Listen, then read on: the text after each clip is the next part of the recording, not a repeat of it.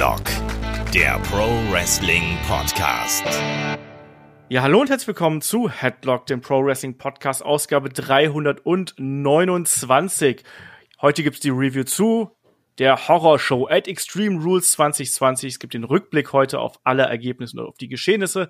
Mein Name ist Olaf Bleich, ich bin euer Host und bei mir ist der Kai. Wunderschönen guten Tag. Hallo. Heute ohne Effekte, habe ich mir gedacht, weil Ne? Doppelt gemoppelt muss ja auch nicht sein. Heute nur knallharte Fakten fokussiert, einfach nur runtergerattert, drei Minuten Review fertig. Genau. Aber auch demnächst machen wir dann auf jeden Fall auch ein Cinematic Match von Headlock, dem Pro Wrestling Podcast. Da bin ich ja, sehr, ja. sehr für. Ich wäre mal für so ein Cinematic Podcast. also so richtig viel so, wir machen ein richtig geiles Video dazu, stellen es aber dann nur als Audiofile online. Und dann sagen wir, Leute, es sah so gut aus, ne? Das wird dann so ähnlich wie die Szene aus dem Swamp Fight Match werden, wo Bray Wyatt und äh, Braun Strowman da die, die Monolog gehalten haben quasi. Mega. Mega. Also, genau. Du redest dann und ich mach drei Minuten lang. Aber auch lauter als du redest. Das ist ganz wichtig. Ich werde dann auch versuchen, ein bisschen leiser zu reden und einfach auch nur sinnloses Zeug von mich hin zu labern. Ja.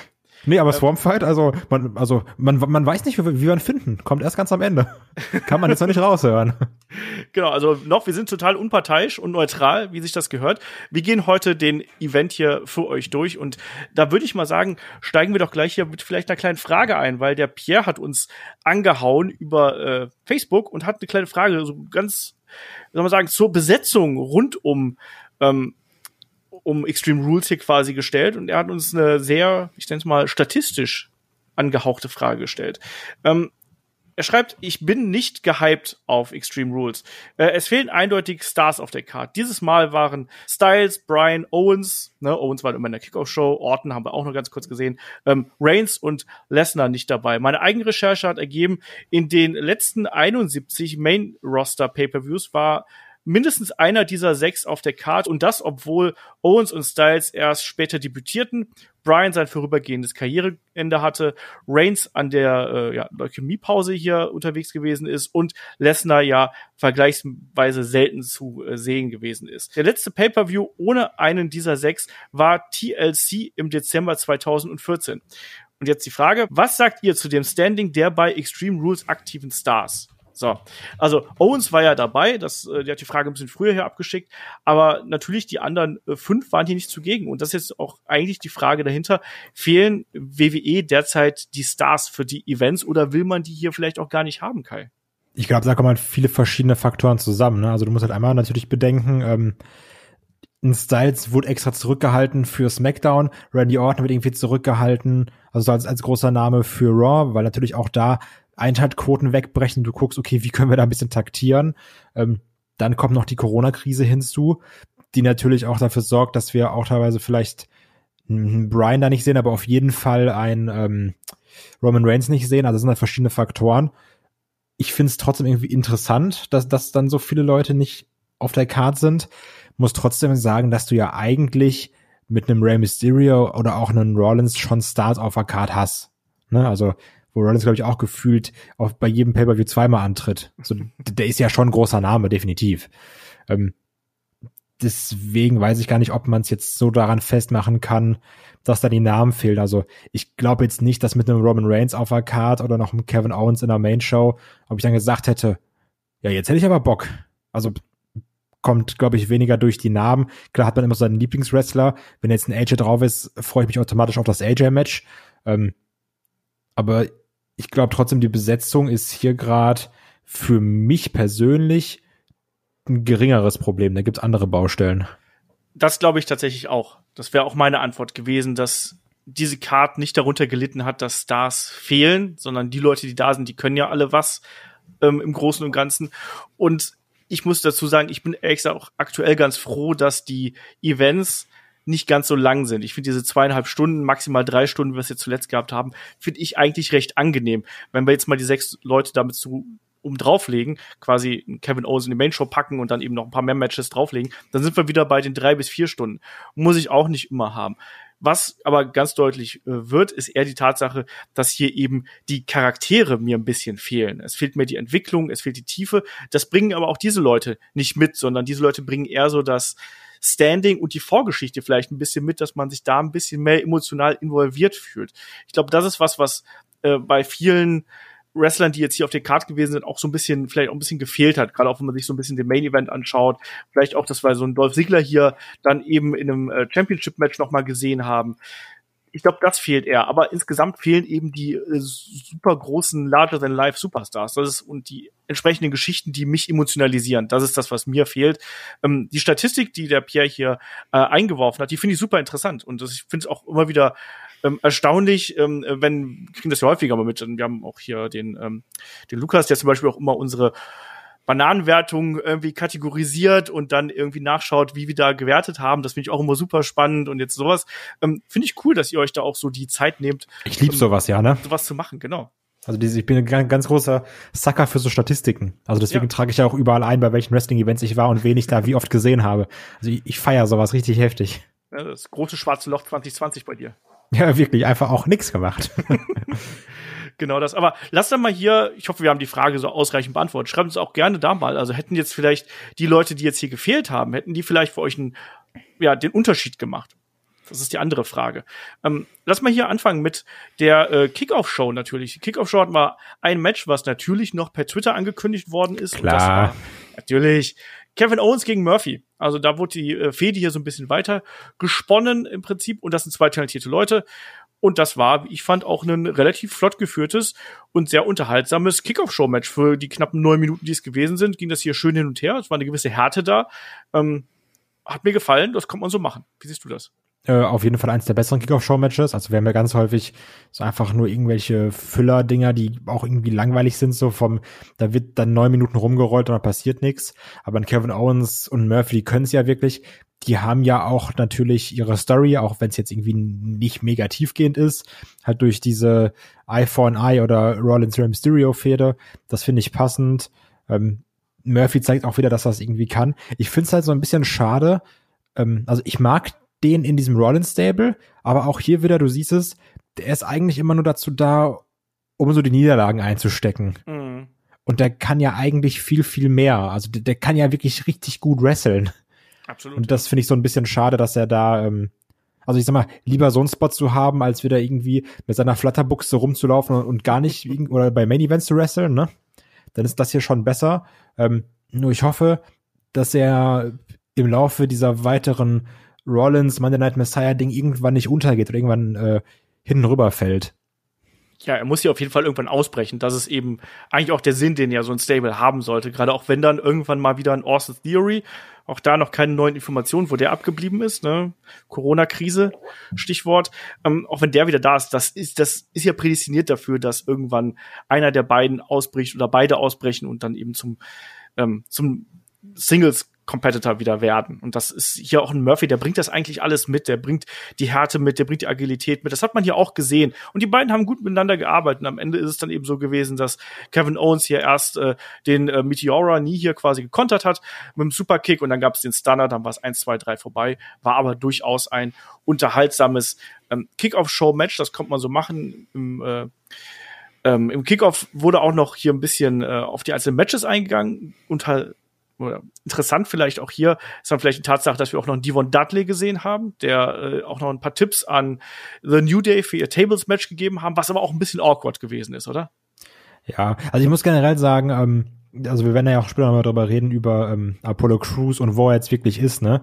Und auch, dass dann äh, ein Ric Flair oder auch halt, klar ist jetzt ein Devon Dudley nicht so alt wie ein Ric Flair, aber dass du dann die Leute unbedingt nochmal vor die Kamera zerren musst und ähm, selbst wenn sie auch Backstage irgendwo rumlaufen oder so. Also ich bin kein Fan davon, da nochmal extra irgendwie Risikogruppen dazu zu holen und auch zu zeigen, guck mal, hier ist er.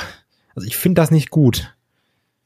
Ja, es war halt hier so ein bisschen für den Feel-Good-Moment irgendwo, dass man diesen, ähm, ja, diesen Tischexperten quasi noch mal mit ja, reinbringt. Trotzdem. Und natürlich auch so dieses Comedy-Segment. Ich brauche das auch nicht unbedingt und es war ja auch im Endeffekt nur eine kleine ja, Reminiszenz irgendwo, auch dass dann äh, New Day noch gesagt haben, so, nee, Devon hat ja gesagt, so ja, ich habe euch auch mal durch den Tisch befördert. Ne? Wir haben sehr viele Leute durch den Tisch befördert, euch aber auch. Also, ah, wirft doch nicht wieder die alten Kamellen hier hoch irgendwo. Ähm, das fand ich so ganz nett. Das konnte ich, damit konnte ich dann leben. Da habe ich auch nicht so sehr an Corona gedacht, muss ich dazu sagen. Ich fand es eher eine nette äh, Stippvisite hier nochmal. Aber ähm, Devon Dudley hat ja auch eine, ähm, eine Wrestling-Schule jetzt kürzlich eröffnet, seine eigene. Also nur so als kleiner Hint ja an der ganzen Geschichte. Und dann kommen wir doch auch mal zum Maincard. Erstmal äh, vorweg, Kai, wie hat dir hier das Intro gefallen und wie hat dir das Setup gefallen, wenn man da von Setup reden kann? Also, ähm, dieses Horror-Show-Ding, das war ja dann auch schon in diesem Intro sehr Horror, vielleicht auch ein bisschen Trash-mäßig aufgezogen. Was mir doch schon ganz gut gefallen hat. Aber natürlich auch viel mit den Szenen von einem äh, Bray Wyatt dabei einfach noch mal ganz viel Stock-Footage rausgehauen, was man noch irgendwo auf der Festplatte richtig, hatte. Ja. Ähm, nur dieser Bruch zwischen diesem düsteren Trailer und dann Neon, grün, lila Farben und schieß mich tot, Lasershow. Das war so ein ganz komischer Stilbruch, der da auf einmal drin war. Ich habe es auch nicht verstanden. Ähm, also erstmal, ich musste, ich musste lachen bei diesem Intro. Also A, es war super lang mit dem ganzen Gekreische und so. Ich musste aber lachen, als diese mysteriöse Stimme gesagt hat, ähm, sinngemäß, ähm, es ist wie ein Autounfall und sobald du einen Blick erhaschen konntest, kannst du nicht mehr wegsehen. Und ich habe ja schon gesagt, ob nicht eventuell dieser Horrorshow-Slogan, ob das nicht eventuell ein Spoiler ist. Und ich glaube, auch hier haben sich Leute kaputt gelacht, als sie es geschrieben haben. Ähm, und ansonsten bin ich bei dir. Ich finde auch, dass man, wenn man hier schon so eine Horrorshow verkauft, dann musst du das auch irgendwie ein bisschen anders machen und nicht auf einmal ähm, ja, wie gesagt, die Neon-Reklame hier raushängen lassen, als wenn du irgendwo da in Night City unterwegs wärst oder sonst irgendwas. Also da kannst du auch mal so, so, so einen Kürbis auf die Stage packen. mal, Nein, eine Vogelscheuche auf, auf, auf den Ringpfosten. Kann man schwarze Laser machen? Ich glaube nicht, oder? Keine Ahnung. aber, aber halt irgendwie, dass es wenigstens ein bisschen, bisschen äh, dem Slogan entspricht. Irgendwie, wenn Passend dazu, auch übrigens immer dieses, dieser Schrei, der bei Horror Show at Extreme Rules kam. Wo ich auch gedacht, so, Mann, beim, beim ersten Mal dachte ich noch, ja, habe hab ich irgendwas an den Ohren? Und dann habe ich wie vier, fünf, sechs Mal gehört, habe mir gedacht, Mann, das, warum macht, wer, wer nickt denn sowas ab? Ja. Es war auch schon ein bisschen drüber irgendwo. Es hat nicht so kohärent gewirkt in der Präsentation, wie man sich das jetzt hier vorgestellt hat. Ähm, das zieht sich aber, wie ich finde, durch den gesamten Event. Also, dass das nicht alles wie aus einem Guss gewirkt hat, sondern alles ein bisschen improvisiert zusammengewürfelt. Vielleicht auch da den aktuellen Möglichkeiten äh, verschuldet. Natürlich auch da, wenn man dann auch jemanden wie eine Paul Heyman noch rausschmeißt, jemand, der auch äh, auch auf solche Sachen natürlich achtet. Ich glaube, das ist gar nicht so einfach, das jetzt wieder alles unter einen Hut zu kriegen. Und damit können wir dann eigentlich auch ganz gut hier in Richtung ähm, Opening Contest starten. Da haben wir das Match um die SmackDown Tag Team Championships gehabt zwischen den Champions The New Day und Nakamura und Cesaro. Und ja, es war ein Tables Match. Und es war, wie ich fand, dummerweise nach den neuen Tables-Match regeln, was mir überhaupt nicht gefallen hat, sage ich gleich vorweg. Also, dass du einen einzigen Gegner quasi nur durch den Tisch befördern musst, one table to a finish, muss man so auszudrücken. Ähm, wie hat dir hier das gefallen, so vom Ablauf her? Ähm, also ich habe mir direkt gedacht, oh, da hat der Olaf erstmal was zu meckern, als dann, als es dann hieß, ja, das reicht ein Tisch. Du kennst ähm, mich zu gut. Was natürlich aber auch, also ja, finde ich auch Käse. Ich bin auch großer Fan generell von Elimination Rules. So, das, das mag ich ja auch. Also, klar, du jetzt auch sagen können, okay, du musst beide durchschmeißen, so wie du das haben wolltest und man darf trotzdem irgendwie weiter mitcatchen. Trotzdem gibt das natürlich so ein bisschen eine, eine, eine andere Spannung, weil es eben ist, okay, jeder, so jeder Spot, der, der könnte, der könnte es jetzt das Match beenden. Weil ich sag mal, wenn jetzt ein Elimination-Ding zum Beispiel ist oder auch wenn einer dann da drin bleiben darf, weißt du, okay, es gehen im Normalfall drei Tische kaputt. So, bevor das Finish kommt. Das ist dann auch immer so ein bisschen vorhersehbar wie bei so einem Tour of Three Falls Match. Du weißt, es wird immer 1-1 stehen. Es gab auch schon andere. Äh, ja, das ist dann aber eins von zehn oder sowas. ja, das ist richtig. Tatsächlich, aber diese Spannung, die ähm, die du hier ansprichst, die habe ich tatsächlich nicht so gespürt, weil mir hat tatsächlich dieses Anteaser, dieses ständige, wir bauen einen Tisch auf und dann gibt's irgendeine Aktion, die wird angedeutet, die wird dann aber gekontert.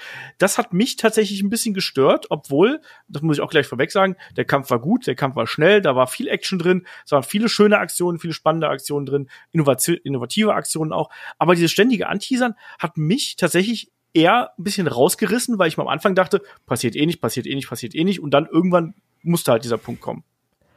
Ja, kann ich, kann ich nachvollziehen.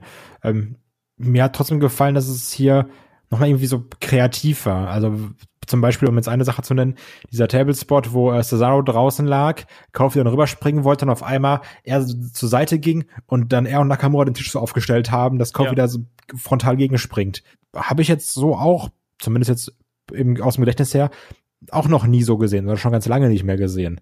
Also ich fand trotzdem, dass sie hier die Tische kreativ eingesetzt haben, auch wenn sich mir die Nackenhaare aufstellen, wenn ich sehe, wie so ein Tisch da umge also umgekippt steht, also ähm, die Bodenseite nach unten und äh, die, die, die Füße nach oben, da dachte ich auch, okay, könnte auch jetzt ein iPhone-iMatch werden, man weiß es nicht. Also weil das sieht immer sehr gefährlich aus, aber ich, ich mochte das. Also auch, du hast gemerkt, ähm, Cesaro und Shinsuke, ja, also so gibt's noch einige Abspracheprobleme.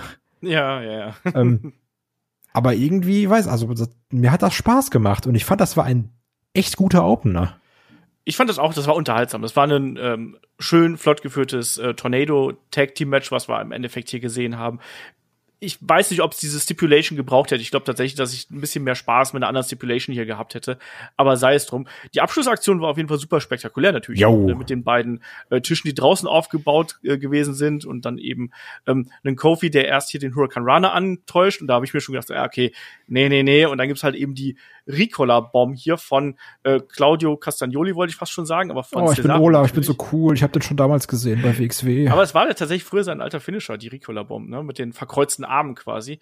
Ähm, die war aber generell ordentlich saftig, ne? Also, ja, also richtig, ja. Also wie, wie der den da durchgezimmert hat durch die Tische, das, das war schon ganz geil. Und auch das Selling von Kofi Kingston dann auch drei Minuten da noch rumlag in, in dieser Pose, die auch sehr unbequem aussah. Ähm, das stimmt ich mochte das und ich habe mich auch wirklich für die gefreut, dass die gewonnen haben. Ja, zwei wie Pech und Schwefel, sage ich dann nur. Das hat doch irgendwie äh, Cesaro dann noch äh, gesagt. Ich habe das irgendwie nicht gehört oder überhört, ich weiß nicht, aber ähm, finde ich ganz geil irgendwo. Also ich finde, ich, ich gönn denen das. Also ja.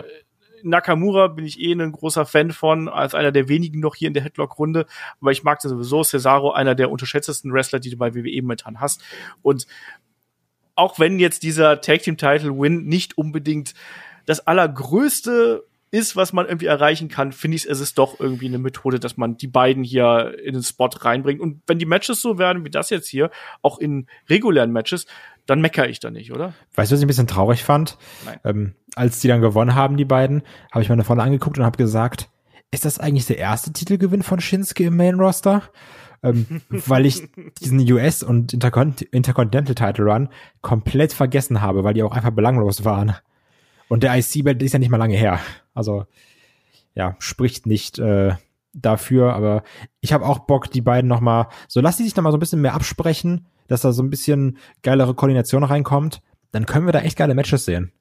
Ja, eben. Also ich glaube auch, dass das was Unterhaltsames werden kann. Die sollen jetzt auch ruhig den Titel erstmal ein bisschen behalten, finde ich, und auch ruhig eine größere Fehde noch gegen den New Day haben. Und dann mal schauen, wie es weitergeht. Also, dass die jetzt ein etatmäßiges Take-Team werden, das erwarte ich gar nicht, sondern ich sehe das eher als Übergangsgeschichte von zwei talentierten Leuten, die man irgendwo unterbringen möchte. Und jetzt will man mal gucken, ob das funktioniert mit den beiden. Ähnlich wie man es damals bei Seamus und Cesaro gemacht hat. Und, äh, Nur, dass Cesaro, die halt ein bisschen mehr zusammengepasst haben, so von, von der Art, ne? Das stimmt. Das ist, ich glaube, das wird jetzt auch das Schwierige sein, dass die beiden zusammenfinden in den Interviews, in den Matches selber, dass die miteinander sprechen, dass die miteinander sich koordiniert kriegen. Und daran wird es letztlich auch ähm, sich entscheiden, ob die ein festes Tag-Team werden oder ob die einfach irgendwann wieder zusammen äh, äh, auseinandergerissen werden, wo man sagt, ja gut, dann können wir die jetzt auch wieder splitten, weil die funktionieren offensichtlich nicht zusammen. Ja. ja, das ist, also, so wie du schon gesagt hast, bei der Preview war es, glaube ich. Es ist halt komisch, Cesaro in einem Tag-Team zu sehen, wo er dann der Talker ist. Ja, das ist irgendwie ein bisschen das Merkwürdige. Aber auf jeden Fall haben wir neue äh, Tag Team Champions. Ähm, New Day haben hier verloren, äh, Nakamura und Cesaro haben gewonnen. Und wo wir gerade bei Champions sind und großen Talkern, danach gab es ein äh, wunderbares Backstage-Segment, wo wir ja Alexa Bliss, Carrie Sane, Asuka und Nikki Cross hier beieinander haben, die sich gegenseitig motivieren, Kai. Mensch, Kai, hier, denk dran, ne? Du bist super und äh, auch wenn du verlierst, äh, bist du immer noch mein Freund, Kai. Jo, das war cool. Bin ich großer Fan von. Geile Promo. Gerne mehr. Ich, ich verstehe nicht, was man sich hier von verspricht. Ey, ich weiß auch nicht. Also, das war, jetzt mal ganz ehrlich, das, das war einfach so, das war so eine Toy Story Kingdom Hearts Promo. ich, ich kann es halt nicht nachvollziehen. Also, du musst doch, wenn du so ein, so ein Segment festlegst, musst du doch irgendwie die Gedanken darüber machen, was daraus erwachsen soll. Was, was, was will der Zuschauer fühlen, wenn er das hier sieht? Dann denkt der, denkt der Zuschauer sich so, ah, die sind alle Freunde, die Mädels, ist doch voll super, ne? Und Kyrie sagt dann am Ende, habt Spaß und auch wenn du verlierst, bleiben wir Freunde. So. Was? Ja, aber das fanden ja, das, das wurde halt ja Asuka so geguckt, ja, sag mal, sag das mal nicht. So, das ist dumm. Ja, aber also, war das, das, das war die Pointe, dass Kyrie Ja, ich glaube, das, da ja, ich glaube, das war wirklich der Gag, ja. Okay. Zumindest hat so gewirkt. Oh. Hab ich nicht ja. verstanden, offensichtlich. Ja, weil du halt nicht so schlau bist, um diesen krassen Gag zu verstehen. Okay, na gut. Lass wir es mal so stehen. Ähm, nächstes Match ist dann das Match um die äh, SmackDown Women's Championship und wir haben auf der einen Seite natürlich Champion Bailey, ähm, hier begleitet von Sasha Banks und auf der anderen Seite Herausforderin Nikki Cross, begleitet von Alexa Bliss. Und wir haben hier so ein bisschen unsere Bedenken gehabt. Passt das äh, zusammen mit den Stilarten? Und ich bin mir relativ sicher, dass wir beide andere Ansichten zu diesem Match haben. Deswegen überlasse ich erstmal dir die, äh, ähm, die ersten Worte, Kai. Ähm, wie bist du hier in das Match reingegangen und äh, wie hat sich das Match dann für dich rausgestellt? Also reingegangen bin ich komplett mit gar keinem Bock drauf, bin ich ehrlich. Ähm, die Story war ja, dass eine Nikki Cross ein bisschen Selbstzweifel hatte. Genau. Wie wir es auch vorher in dieser grandiosen Promo gesehen haben. Ähm, und das hat auch eine Bailey am Anfang ziemlich gut gemacht, so sehr arrogant und dann ähm, sie auch so ein bisschen, bisschen ausgekontert, bis es dann erstmal so in, in Richtung, okay, so Nikki Cross das erste Aufbäumen ging. Das war dann auch irgendwie ganz cool. Also so, das hat dann schon Spaß gemacht und hin und her. Ähm, dann hat sie auch ganz schnell direkt so ein äh, Nearfall, wo auch so, oh, da ist aber Spannung drin. Nikki Cross ja doch irgendwie auf Augenhöhe. Ähm, aber trotzdem, das ganze Ding, also das ging für mich nie so richtig los. Also da war zwar trotzdem irgendwie Energie drin, aber ich war nie dabei. Und mhm. ich hatte es auch gesehen und habe mir gedacht, ja, das ist alles schön und gut. Und eine Bailey macht da ihre Sache auch in Ordnung und Nikki Cross zeigt auch ihre Aktion. Aber als ich mir das angeguckt habe, habe ich mir trotzdem gedacht, ähm, ja, Nikki Cross, alles schön und gut, aber die ist kein Champion. Also da fehlt noch irgendwie eine Menge, finde ich schon. Ja, ich meine, im Endeffekt war sie ja hier so der Außenseiter irgendwie, die jetzt zum ersten Mal quasi in diese Situation geworfen wird und davon ein bisschen übermannt worden ist und sicher dafür auch gut verkauft hat. Du hast es gerade richtig gesagt, gerade am Anfang, diese erste ähm, Offensive, die sie gezeigt hat, mit den Crossbodies im Ring, mit den Crossbodies nach draußen und wo sie dann auch eine Bailey wirklich an den Rand der Niederlage schon mal gehabt, dann eine Bailey dann eben ähm, ja gekontert hat und eine Nikki Cross ja auch immer noch aus dem Bailey to Belly ähm, ausgekontert, aus, aus, ausgekickt ist, aus dem Superplex ausgekickt ist.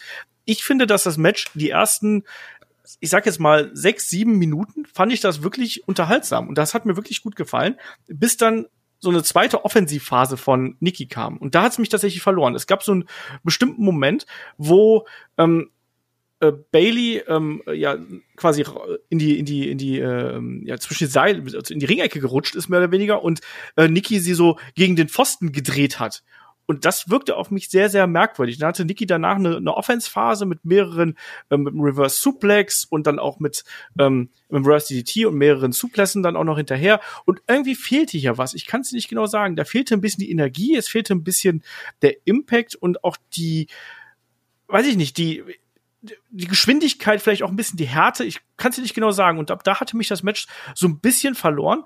Und dann müssen wir natürlich auch noch auf das Ende zu sprechen kommen, weil da war es ja dann so, dass wir dann ja auch eine, äh, ja, eine, eine Bailey gehabt haben, die hier wieder nur mit ihrer guten Freundin Sascha Banks ähm, helfen und, und hier siegen konnte, ne, wo dann Sascha den Schlagring reinge reingereicht hat. Wie hast du das gesehen hier mit dem Schlag in die Rippen und dann äh, den etwas merkwürdigen Facebuster, den wir von Bailey hier für den Three-Count gehabt haben? Das Ding habe ich auch nicht verstanden, also was, was das jetzt für, für ein Finisher sein sollte, aber okay ja, sind wir mal ehrlich, dass eine Bailey verteidigt war klar, ne?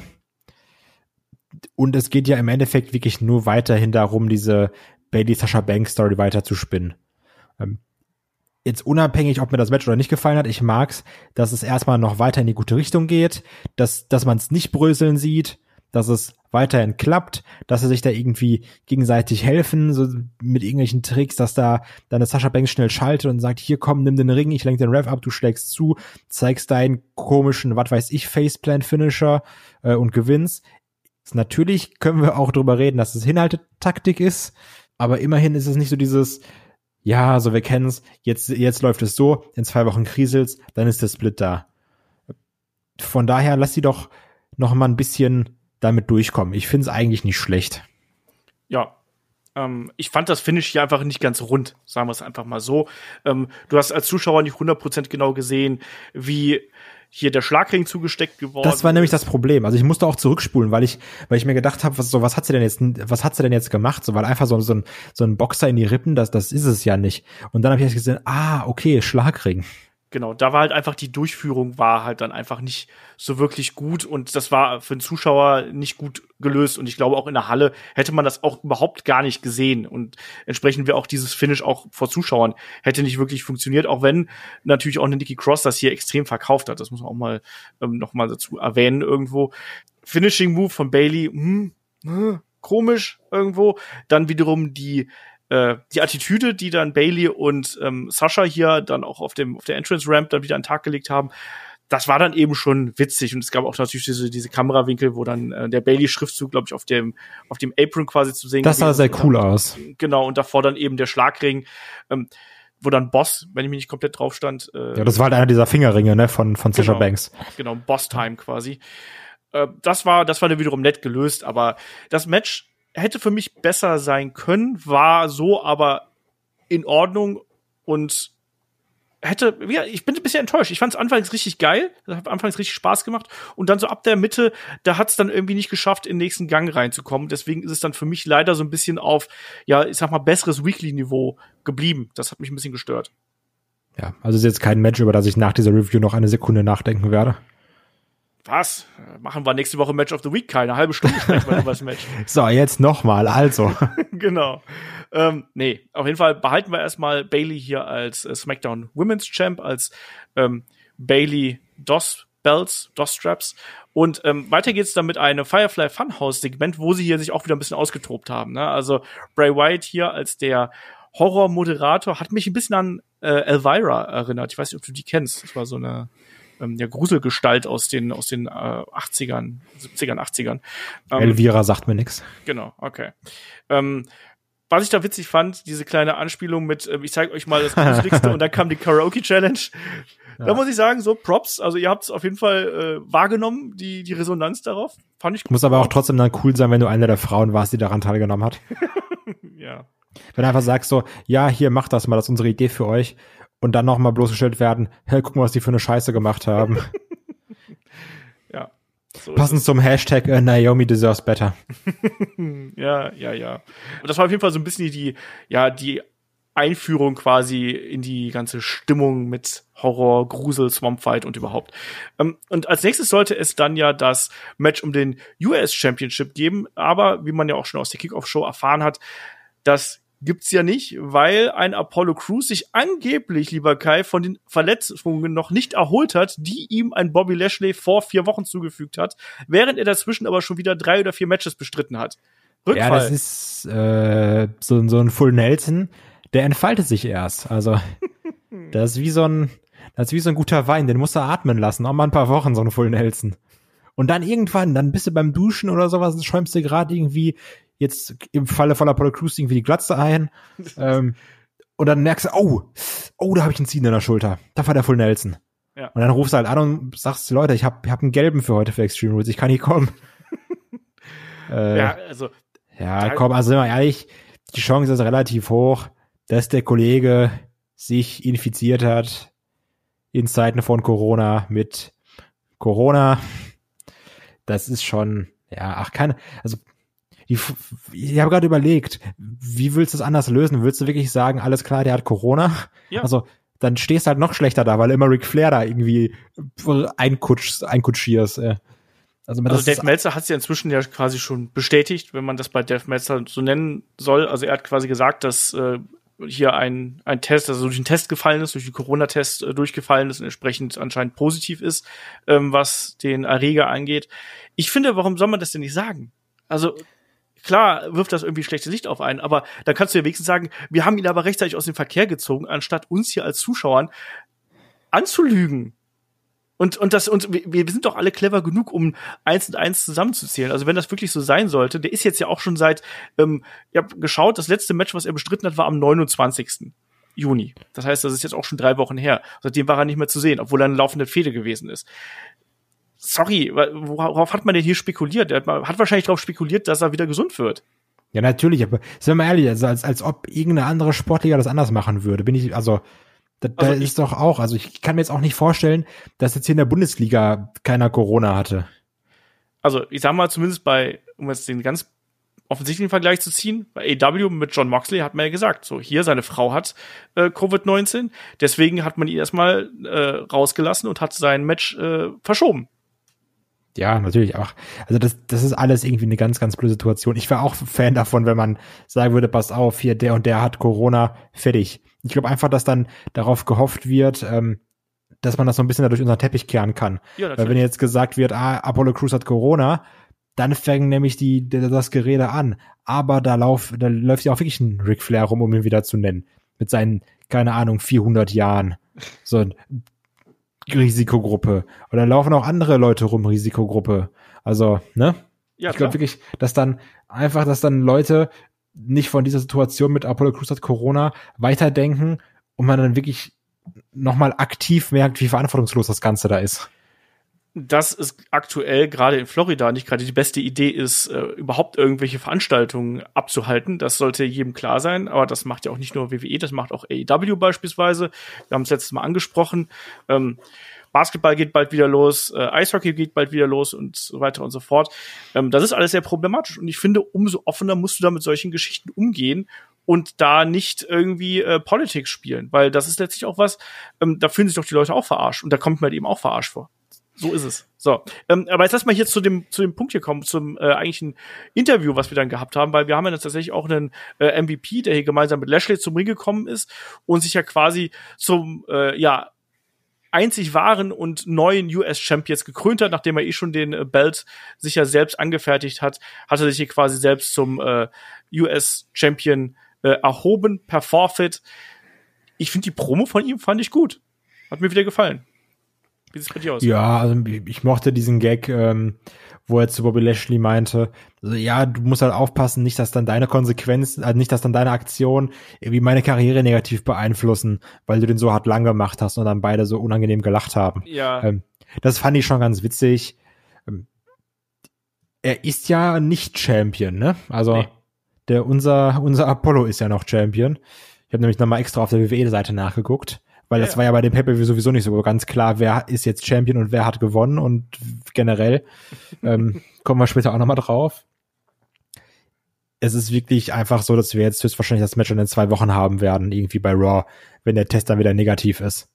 Genau, wenn dann also, nicht irgendjemand anders krank geworden ist. Genau, wenn er nicht irgendwie MVP Corona hat oder sowas. Ähm, ja, finde ich, ist okay. So, nicht das Beste draus gemacht, aber was draus gemacht. mit der Promo von MVP. Das, das war schon in Ordnung so. Ähm, dass dieses ganze Verschleiern Quatsch ist, da, da, da sind wir uns natürlich einig, ne? Ähm, ja, soll er sein Ding machen. Ja. Ähm, Generell übrigens, die ganzen Anzüge von äh, MVP, die sitzen schon relativ spack, ne? Also, ja. Da muss man echt mal äh, sagen, Kollege, wird Zeit, bald, so. bald ja, musst du neue kaufen. ja, ja, so ein bisschen, ein bisschen äh, zugenommen hat er auch. Aber auch zum Beispiel Seth Rollins hat auch ein bisschen zugenommen, wenn du mal schaust. Ja, also. Da habe ich auch mal drauf geachtet. Auch, ich meine dann auch so, oh, der Sixpack hat er aber auch äh, zu Hause gelassen. Ja, ja, das sind die, bei ihm fangen auch schon die Babyfunde an. Ja, ähm, genau. ja, wie bei dir. Genau, genau, bei mir, bei mir sowieso. Bei mir geht das schon äh, seit längerem so. Ähm, ja, lass mal hier dann zum, zum äh, nächsten Match kommen, weil passend zu Seth Rollins, hier haben wir dann ja auch Eye for an Eye äh, Rey Mysterio gegen Seth Rollins und Seth Rollins kommt hier erstmal raus und packt erstmal die Rohrzange aus. Die, die Rohrzange aus Franken. genau das. Hat ein Andy in der Tasche. Ähm, ja, also ist ja erstmal eine coole Geste. Ist jetzt vielleicht nicht das passende Werkzeug, um jetzt irgendwie äh, ein Auge rauszuholen. Weiß ich nicht, da hätte man jetzt vielleicht so eher so eine, so eine, so eine Kabelzange oder sowas nehmen können, die jetzt ein bisschen genauer ist. So weiß ich, ich gehe jetzt ja auch nicht irgendwie zum Kollegen streichen mit dem Presslufthammer. Also, ja, aber war trotzdem von einer, von einer Aktion her war es ja schon mal ganz cool, um, um so die, die, die Stimmung zu etablieren. Ja. Ich fand es halt total lächerlich. Das war schon der erste Punkt, wo sie mich schon rausgekickt haben. Sag ich dir ganz ehrlich. Das war wirklich so, ich habe das gesehen und denke mir so, oh Leute, jetzt ernsthaft, ernsthaft. Und dann, dann ging es ja noch weiter. Dann war es ja auch so, dass dann ertönte ja die Musik von Rey Mysterio und die Kamera zoomt direkt die ganze Zeit auf Seth Rollins. Und du und weißt einfach, wenn diese Kameraeinstellung kommt. Ja. kommt jetzt jemand von hinten. Ja, genau so. Genau so. Ja, so oh, kommt von hinten. Oh, super. Haben wir schon tausendmal so gesehen, aber ist auf jeden Fall natürlich sinnvoll in so einem Match, wo es so ähm, hart zur Sache gehen soll, wo hier ein Auge extrahiert werden soll. Da brauchst du dann eben auch so einen gewissen Start, der es ein bisschen persönlicher macht. Deswegen passt das schon so, dass Mysterio gleich von hinten attackiert, hat ja dann auch, ähm, ja nach kürzester Zeit ja dann auch, ging es ja dann mit Gegenständen zur Sache. Da wurde ja diese, ähm, dieser Werkzeugkasten unten rausgeholt, wo dann so eine Stahlrute drin ist. Was, ich will wissen, was das für, eine, für ein Werkzeugkasten ist, aber egal. Ähm, äh, und eine Seth Rollins, der den Kendo-Stick holt und ich finde so die ersten großen Aktionen, äh, ich fand den Kampf nicht schlecht. Ich fand, der war von den, von der Psychologie her und von den Aktionen her, der war schon hart geführt. Und auch wenn ich kein großer Freund von dieser Darstellung bin, dass man jemandem das Auge aussticht mit irgendwelchen Gegenständen, das mochte ich noch nie. Ich mag auch so Einsatz von einer Gabel zum Beispiel, Abdullah the Butcher oder solche Geschichten mag ich halt überhaupt nicht. Aber irgendwie war der Kampf ja an sich schon gut. Der war, der war dynamisch, der war hart geführt, da war, waren coole Spots drin. Der hat mir schon Spaß gemacht. Was bei dir? Auch beide geil gesellt. Also auch wenn ich an diese ganzen, äh, ja, also, also an diese Flip Powerbombs, also jetzt nicht Sunset Flip, aber du weißt, ja, was ich meine. Powerbombs von, von Ray denke, wie sich da ein, äh, Rollins immer in die Barrikaden geschmissen hat. Also die, die sahen ja auch alle so aus, als, als, als hätte da, als würde dann Ray mit keine Ahnung wie viel Kraft ankommen. Das, das mochte ich. Also beide haben den jeweils anderen richtig gut aussehen lassen. Ich fand manchmal, auch na klar, das ist halt der Sinn von einem Match, ähm, manchmal war diese, dieser Fokus aufs Auge so ein bisschen komisch, weil es war immer, ja, jetzt versuche ich das Auge mit irgendwas, mit dem Stuhl oder mit dem Kendo-Stick oder kann was rauszuholen. Der Gegner wehrt sich. Ja, dann versuche ich es halt nicht nochmal. Ja. So. Und du hattest ja vielversprechende Werkzeuge. Ich sag mal, wenn er jetzt irgendwie so, wie so, so keine Ahnung, ob es was, so, so, wie so ein Eispickel oder sowas war, da dieses äh, Ding, was Rollins da einmal hatte. Du weißt, also, du weißt, was ich meine, dieses ja, ja. komische, diese lange Nadel. Ähm, ja gut, das versuche ich jetzt einmal und dann auch einfach, einfach nicht mehr, wo ich mir gedacht habe, ja, aber das ist eigentlich ein, schon mal ein sehr gutes Werkzeug. Das ist besser als die, als die Rohrzange. Versuch's doch einfach nochmal. Ähm, das, also, das fand ich dann schon ganz witzig, dass du auch diese Stipulation aufgegriffen hast, auch so mit allen möglichen Sachen. Und dann wird nochmal nach dem Kugelschreiber gegriffen und versucht, das Auge auszustechen. Ja, also ich habe hab hier bei mir in Notizen stehen, ab einem gewissen Punkt Rollins im Massenmörder-Modus, wo er einfach mit dem Kugelschreiber, mit dem mit dem Schra mit dem Schraubenzieher und allen möglichen anderen einfach auf äh, versucht auf ein Rey Mysterio einzustechen. Aber da waren auch durchaus ein paar coole Spots drin, also auch diese ähm, ja, wo, wo ein äh, Ray hier einen Drop Toro zeigt und Rollins fliegt dann quasi Kopf voran in die Kante vom Kommentatorenpult. Das fand ich sehr gut aus. Ähm, und auch, auch, das gerade dieser, dieser Bump nach draußen zum Beispiel, wo dann ähm, draußen der Tisch aufgebaut gewesen ist und Rollins schmeißt dann einen Rey Mysterio raus, der rutscht dann wieder übers unterste Seil und landet halt auf dem Tisch draußen. Das war auch rein akustisch war das ein cooler Effekt irgendwo, die es dann da ähm, gegeben hat oder auch dann, wo dann ähm, Seth Rollins den Kendo-Stick quasi draußen an dem äh, Ring aufgesteckt hat, mehr oder weniger, und versucht hat, dann eben auch einen Rey Mysterio da reinzurammen. Da war schon einiges dabei und ich muss sagen, mir, hätte der, mir, mir hat der Kampf Spaß gemacht. Und vor allem hat er mir immer dann Spaß gemacht, wenn ich nicht dran gedacht habe, dass man hier das Auge ausstechen muss, sondern dass man das einfach so als Hardcore-Match hat laufen lassen. Dann hat es mir Spaß gemacht. Aber gegen Ende hat es mich dann tatsächlich sehr, sehr verloren und tatsächlich auch sehr, sehr beleidigt in meiner Intelligenz, um es mal ganz blöd auszudrücken. Das, ich, ich fand, hier, war, hier waren ein paar Aktionen dabei, die mich gestört haben. Also hier war, hier war erstmal, es gab so ein komisches Ding, wo sie versucht haben, wo Rollins versucht hat, Rey Mysterio mit, mit einem Tag-Style festzuknoten wo man genau gesehen hat, Alter, du hast noch nicht mal Knoten gemacht, bitteschön. Und wo sie dann Ray auch wirklich nur festgehalten hat. Ja. Ja, das war ein bisschen blöd.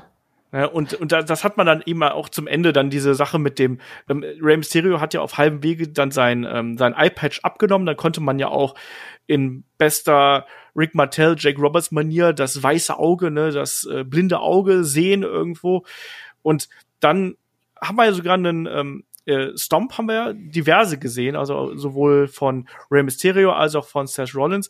Und zum Ende, da kommen wir jetzt ja mal dahin kommen, äh, gab es ja dann den Moment, wo Seth Rollins ja dann ein Rey Mysterio wie zu Beginn der Fehde ja in die Ringtreppe gedrückt hat und dann, Kai, dann war's vorbei. Also natürlich erstmal der Low Blow, weil ja Ray genau, kurz davor war ja. zu gewinnen, Low Blow und dann äh, mit Stomp und dann war er komplett hinüber der Kollege. Und klar, dann gab es eben das mit der äh, Ringtreppe und mit dem Auge. Und ähm, es ist halt schwierig, das Ding zu lösen. Ich glaube, wir sind uns einig, dass man sich mit der Stipulation eine Sackgasse gebuckt hat. Ähm, muss man jetzt natürlich nicht nochmal drüber reden, dass das da so ein bisschen das Problem ist. Das, das wäre jetzt ja auch unsinnig. Wir sollten jetzt eher, so eher darüber reden, was daraus geworden ist. Also so, wie sie es jetzt letztendlich gelöst haben. Also, dass, dass die Stipulation irgendwie Käse ist, das, das Ding ist jetzt schon gesetzt. Ähm, ich finde trotzdem, dass man es den Umständen entsprechend Stand jetzt, ich, also ich weiß nicht, ob, also ich glaube, ich brauche noch ein paar Tage, um das Match zu verarbeiten oder das Finish zu verarbeiten. Ähm, Stand jetzt finde ich, dass man es okay gelöst hat. Also klar ist es irgendwie ein bisschen affig oder sowas mit diesem komischen Plastikauge da oder sowas, aber so komm jetzt irgendwie dann da Frame für Frame durchzugehen oder sowas und dann davon Screenshot zu machen und zu sagen, haha, guck mal, wie doof das aussieht oder sowas, ne? Also, du hast es ja nicht so krass gesehen. So, weißt du, es war so schnell, zack, zack, zack, klar, du kannst zurückspulen, dann stoppen und dann siehst du es natürlich ganz genau, dass es mit dem Auge echt Käse aussieht. Ähm, aber du hast es ja auch gesagt, oh ja, ich will jetzt irgendwie so einen CGI-Effekt haben, ne? Dann hätten wir auch gesagt, Mann, sieht das scheiße aus. Also, und jetzt nur weil es irgendwie nicht so ist, zu sagen, oh, ich finde das alles doof, das finde ich unfair. Nee, damit, damit habe ich jetzt, also ich fand dieses äh, Gummiauge, das habe ich tatsächlich auch erst äh, im Nachgang gesehen, weil ich mir wahrscheinlich da irgendwo eine Notizen aufgeschrieben habe oder sonst irgendwas, sondern ich habe es tatsächlich auch erst äh, später nochmal im, im Replay quasi nochmal gesehen. Ähm, was mich hier massiv dran gestört hat, für mich war nach diesem Match emotional komplett die Luft raus. Ich fand dieses Bild von einem Rey Mysterio, der extrem leidet und der diese Verletzung in Anführungsstrichen verkauft. Ähm, das hat mir nicht gefallen, sagen wir es einfach mal so, weil das für mich auch eine gewisse Grenze überschreitet in der Darstellungsweise. Und das hat bei mir dafür gesorgt, dass ich eigentlich ab dem Punkt gar keinen Bock mehr gehabt hätte, äh, mir das anzuschauen. Und dass sich dann noch ein, äh, ein Seth Rollins absolut künstlich. Da müssen wir mal drüber sprechen. Also. Erbricht, ne? Das habe ich. Hat er eigentlich echt gekotzt? Ich glaube, es war künstlich. Ich vermute, dass er da sich irgendwas zwischendurch reingepfiffen hat oder so. Okay. Also, oder er kann sehr gut. Vielleicht ist er wie Puke damals, Darren Droster, vielleicht kann er das. Ja, ähm. Also, was man auf jeden Fall loben sollte hier, egal ob Trash oder nicht, ist der Einsatz eines Rey Mysterio und der Einsatz eines Seth Rollins. So, also weil du siehst dabei höchstwahrscheinlich irgendwie doof aus. Und außer dieses, dieses Kotzen, das das, das, das war mir ganz unangenehm. Also das, das fand ich auch so, nee, weiß, also keine Ahnung warum. Ähm, also ja, ich kann das verstehen. Ich, ich, also ich mochte diesen Grundgedanken zwischen, so, ich habe das jetzt gemacht, ich musste das machen und dann, oh Kacke, was habe ich da gerade getan? Das ist, das finde ich als Charakterentwicklung eigentlich ganz cool, weil ich jetzt auch wissen will, okay, was macht ein Rollins morgen? So, was sagt er? Wie nimmt ihn das mit? Wie belastet? Also, weil das wird jetzt ja sicherlich ein Ballast sein, den der Monday Night Messiah mit sich rumtragen muss. Aber ob er dafür jetzt zwingend da irgendwie hinspucken muss, sehe ich nicht so. Nee, ich fand diese ganze Inszenierung der letzten, dieser letzten Minuten quasi von dem Match und auch dem, was da, was dann danach passiert ist, ähm, fand ich vollkommen daneben. Und es ist, wie du schon richtig gesagt hast, man hat sich hiermit in eine äh, Sackgasse irgendwie gebuckt.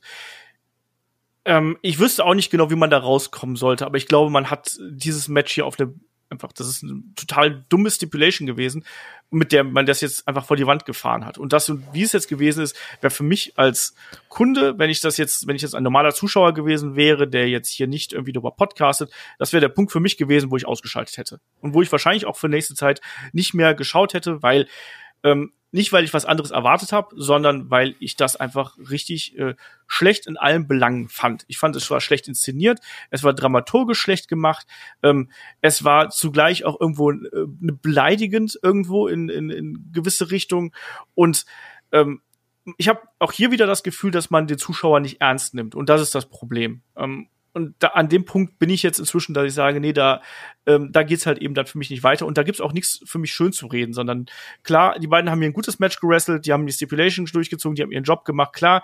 Aber es ist nun mal auch eher deren Job. Dem wird eben gesagt, hier, pass auf, wir machen das so und so. Und so überlegen wir uns das jetzt und so wird's dann aussehen. Ähm, ich fand das Finish hier unter aller Kanone und ich fand es richtig, richtig schlimm, was man hier gemacht hat. Und wie gesagt, es, der Rollins-Charakter interessiert mich jetzt kein Stück mehr als vorher. Mich interessiert der Rey Mysterio-Charakter ähm, kein Stück mehr als vorher. Diese Fehde ist für mich kaputt und ähm, dieses diese ganze Geschichte zeigt eigentlich nur, dass ähm, WWE hier derzeit viel Effekthascherei betreibt. Man muss eine, so eine Fehde nicht so auf so eine Art und Weise dann over the top bringen. Oder wenn man es over the top bringt, dann mach's richtig und ähm, übertreibe es einfach voll. Ja, was heißt denn mach's richtig? Dann macht dann dann, wie gesagt, ich hätte dann erwartet, dass man hier wirklich dann äh, ähm, mit einem von mir aus, kaschiere es mit Blut. Wir haben es beispielsweise bei einem äh, Terry Funk mal gesehen, der eine Augenverletzung verkauft hat, indem er quasi äh, extrem geblutet hat. Mach's lieber so. Was ist denn das für eine dämliche Stipulation und äh, auch dann Auflösung dieser Stipulation, ähm, jemanden kotzen zu lassen und jemanden ein Auge verlieren zu lassen, nur um dann quasi eine halbe Stunde später zu sagen, ach übrigens, es sieht gut aus und wenn alles äh, optimal läuft, dann kann man äh, das Auge retten und man kann das alles retten. Das ist einfach was, da hat man wieder nur, um dich zu zitieren, Kai, von der Wand bis zur Tapete gedacht.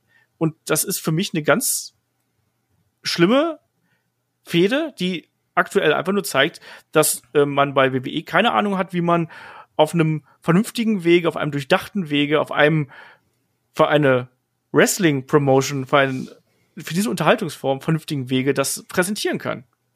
Also ich muss trotzdem sagen, ich bin jetzt für 48 Stunden schon stand jetzt mehr interessiert an dem Rollins-Charakter. Nee. Weil ich wissen will, was macht er jetzt. Nee, ist mir total wurscht. Ja, ich schon, aber du sagst, ja, aber ich, also mich interessiert es schon. also deswegen, das ist, ähm, Nein, ja. es ist, es ist, es ist in der, ich, ich, ich fand's für, für, ab dem Moment war, ähm, war der Event für mich tot. Sage ich dir ganz ehrlich. Ich habe in dem Moment habe ich gesagt, okay, jetzt, Leute, jetzt reicht's. Und da kam ja dann noch was hinten dran, was auch nicht besonders geil gewesen ist. Das muss man auch mal dazu sagen. Ähm, deswegen, also, ich fand das richtig, ja. richtig, also richtig also, schlimm. Ja, also ich muss trotzdem sagen, ich finde es ähm, den Umständen entsprechend fand ich war es trotzdem eine okaye Lösung. Nee. Also, weil, weißt du, wenn du jetzt wieder gehabt hättest, oh ja, Dominik kommt raus und sagt, Papa, Papa, das musst du nicht machen, dann bist du nicht besser als er. Und dann gehen sie irgendwie beide zusammen nach Hause oder sowas. So, dann hätte, dann hätte ich gekotzt. Nee, also, man hätte sich als gar nicht in diese Geschichte so rein. Ja, natürlich, aber darüber müssen wir nicht die ganze Zeit reden. So, die Situation ist jetzt, wir haben diese Fuck Stipulation. Ja, und da muss halt gucken, doch, was machen wir daraus. Was gerade falsch läuft. Es zeigt doch, was kreativ gerade falsch läuft. Und du kannst doch, du kannst doch so ein Ding, kannst du gar nicht so, also wie gesagt, du kannst es entweder machen, indem du halt richtig gewaltmäßig all in gehst, dass du es nicht mehr siehst, was da mit dem Auge passiert. Dann sagst, das Match wird abgebrochen und gut ist. Aber so dann übergibt sich noch einer, du bist dann irgendwo so zwischen so einem Comedy-Ding und dann, ha, guck mal, der kotzt und guck mal hier Pipi Kaka und dann einem Typen, der da sein Auge scheinbar verloren hat, nur um dann eine halbe Stunde später schon wieder zurückzurudern und quasi vorzubereiten, dass ein Rey Mysterio wieder zurückkommen kann. Also, es ist doch an, an, an Konsequenzlosigkeit und Kreativitätslosigkeit einfach überhaupt gar nicht mehr zu überbieten, was man hier macht. Die weiß es jetzt für dich, du hättest es besser gefunden, wenn sie da, wenn sie da steht und gesagt hätte, jo, hier, ich bin Keller Braxton, übrigens Rey Mysterio ist jetzt rechtsblind. Tschüss, wieder zurück zu euch. Nein, ich hätte es besser gefunden, wenn man da erstmal gar nichts gesagt hätte. Ja, das äh, unterschreibe ich auch. Ne? Also da einfach mal zu sagen, er ist auf dem Weg ins Krankenhaus und werden mal sehen. Du kannst ja dann äh, daraus auch die Geschichte weiter aufbauen und kannst sie dann anders anders spinnen. Aber ähm, da jetzt gleich quasi noch am selben Abend, um zu sagen, ah ja, wir sind übrigens die Horrorshow, aber übrigens bei uns passiert nichts. Das ist alles easy, passt doch. Deswegen, also ich finde das ganz, ganz schlimm. Ähm, ja. Also ich trotzdem, man hätte es schlechter lösen können, egal. Man hätte es einfach nie so ansetzen dürfen. Ja, haben wir verstanden, Olaf Bleich. Ne? Also das ist, das ist halt das Problem. Und äh, was die Konsequenz daraus sehe ich halt eben auch nicht. Ähm, naja, ich freue mich dann demnächst auf das, das statt Herr versus Herr, vielleicht Hand versus Hand, da haken sie einem die Hand ab, wenn er irgendwas gestohlen hat. Head versus Head Match. Genau. Zum Beispiel. Oder wir erschießen jemanden oder ich weiß nicht was. Ähm, ich finde das eher, ich sehe es als Effekthascherei und ähm, man versucht hier auf eine ganz krude Art und Weise irgendwie ähm, Reichweite und Aufmerksamkeit zu generieren, weil alles andere klappt anscheinend nicht. So. Das ist das, äh, das, das verneine ich auch nicht. Ähm, kommen wir zum nächsten Match. Das war äh, deutlich besser. Wir haben den Kampf um die Raw Women's Championship gehabt zwischen äh, Champion Asuka, begleitet von Kairi Sane und Sasha Banks und Bailey hier. Und das war wiederum ein Match, auch wenn das natürlich echt ein schweres Standing gehabt hat. Ne? Wir haben dazwischen natürlich auch noch einen ähm, kurzes Interview mit äh, Bailey gehabt, der hier, die hier gesagt hat, hey, übrigens Ray, ne, du darfst jetzt nicht doppelt sehen und solche Sachen. Ich habe aber tatsächlich zwei Bells, haha. Ähm, das war richtig unangenehm übrigens. genau, und ein Rückblick nochmal auf Wyatt gegen Strowman, was auch sehr lang gewesen ist. Aber jetzt hier zurück zu dem Match zwischen Asuka und Sasha Banks. Das hat mir richtig Spaß gemacht. Das war ja so auch mein heimliches Highlight auf der gesamten Card schon. Und das fand ich richtig gut, abgesehen vom Finish. Aber ich fand, die beiden haben hier richtig hart miteinander gearbeitet. Sasha Banks hat wieder diese sadistische Seite rausgepackt, irgendwie, wenn sie auf die Hände getreten hat, die Finger verbogen hat, um den Askalok zu verhindern. Und ich fand das richtig geil. Es bei dir? Ähm, fand es ein bisschen zu lang für das, was es dann am Ende war. Ähm, ich mochte auf jeden Fall, dass auch wieder eine, also ich, ich habe da auch immer so, also ich weiß nie genau, wie ich es finde. Also auf der einen Seite finde ich es geil, wenn eine Sascha Banks so zählt. Auf der anderen Seite finde ich es aber auch ganz schlimm, wenn ich halt sehe, wie eine Sascha Banks German Suplex zählt. Und denkst, okay, jetzt irgendwann, irgendwann ist, muss die Wirbelsäule durch sein. Das kannst du mir nicht erzählen. Ähm, also, du hast ja wieder gemerkt, was meiner Meinung nach sehr oft untergeht oder was auch, korrigiere mich, wenn ich falsch liege, seit dem Comeback von Sascha Banks gar nicht gezeigt wurde vernünftig, dass sie auch einfach gut wresteln kann. Auch mal in vernünftigen richtigen Wrestling-Matches und nicht so ein Quatsch-Tech-Team-Müll irgendwie so hin und her, so, äh, sondern so gibt der, gibt der auch mal irgendwie ihre Zeit und einen vernünftigen Gegner und dann kann es auch, dann kann es auch ein geiles Match abliefern. Das hast du hier mal wieder gesehen. Ähm, das war halt trotzdem alles von dieser Sasha Banks, Bailey hin und her Freundschaft, Role Model, Fehde, was auch immer, was in Zukunft sein wird, überschattet. Also du wusstest, okay, das hier wird jetzt einfach kein reines Wrestling-Match sein, wo am Ende der Bessere gewinnt. Sondern ähm, es wird hier einen Eingriff geben und für so ein Finish finde ich dann 20 Minuten zu lang. Aber es hat mir auf jeden Fall Bock gemacht auf mehr, insofern, dass du sagst, stell die beiden gerne mal gegenüber, so irgendwie in einem vernünftigen Ding, keine Ahnung. Also, das kannst du halt auch auf eine Mania-Card packen, so eine Paarung, ne? Absolut, ja. Und das fand ich halt so ein bisschen schade. Ähm, weil das Match war zwar so gut, aber es ging ja eigentlich gar nicht ums Match.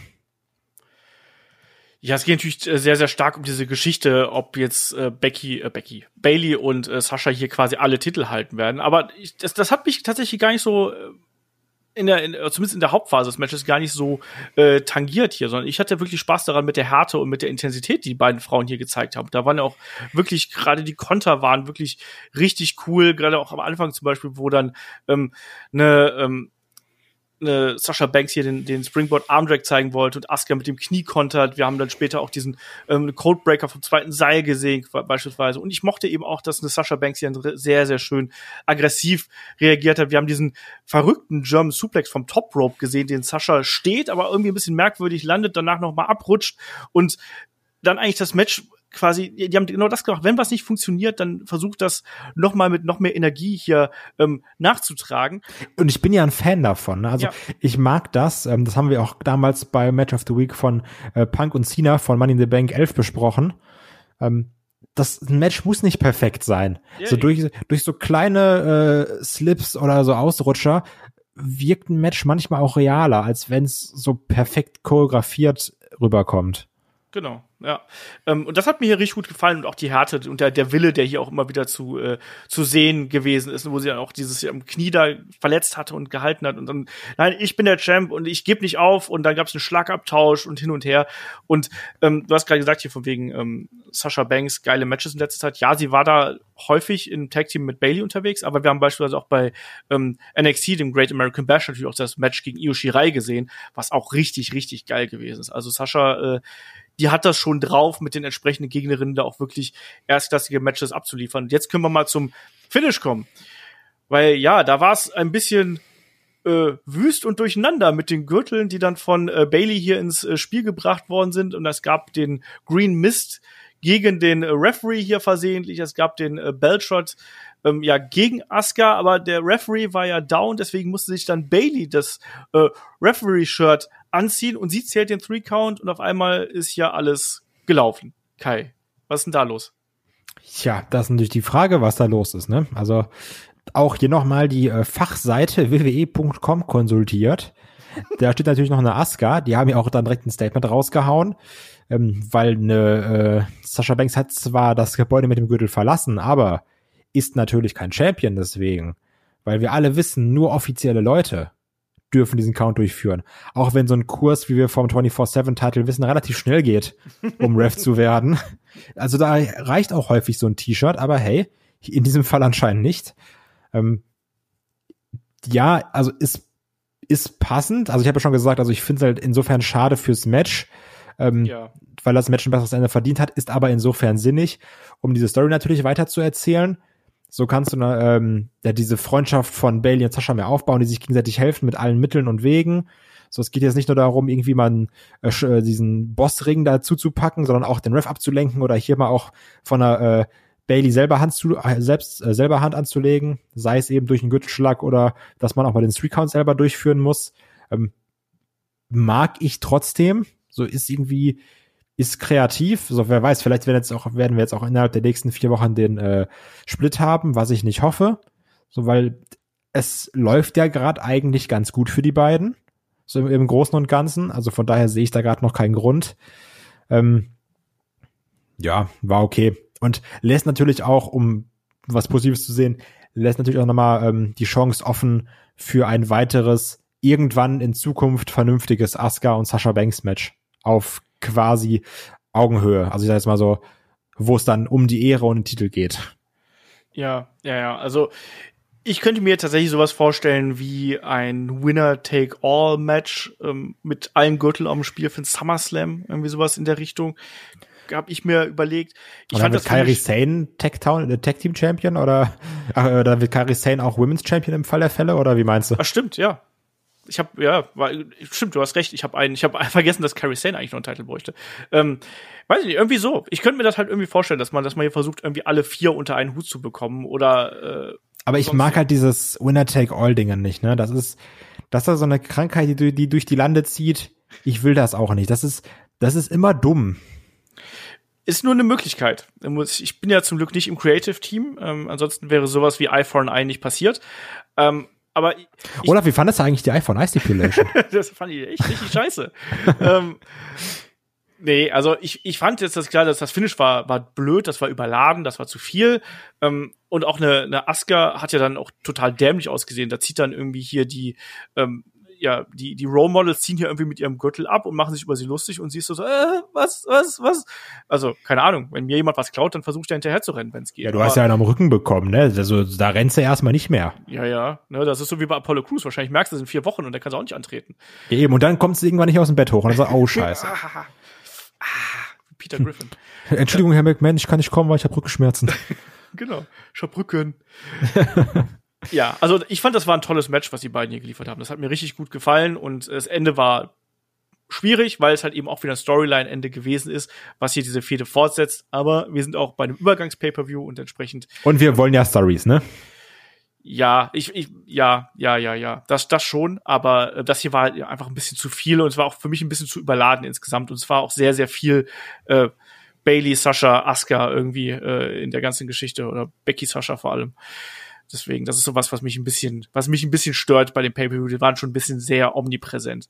Aber äh, ansonsten das Match hier war top. Da äh, hatte ich meinen Spaß dran. Danach gab's das ähm, ja, Aufklärungssegment hier, Charlie Caruso mit einem Update über Rey Mysterio. Ähm, haben wir gerade eben schon besprochen. Ne? Alles ist nicht so schlimm. Vielleicht wird Rey Mysterio auch demnächst wieder sehen können.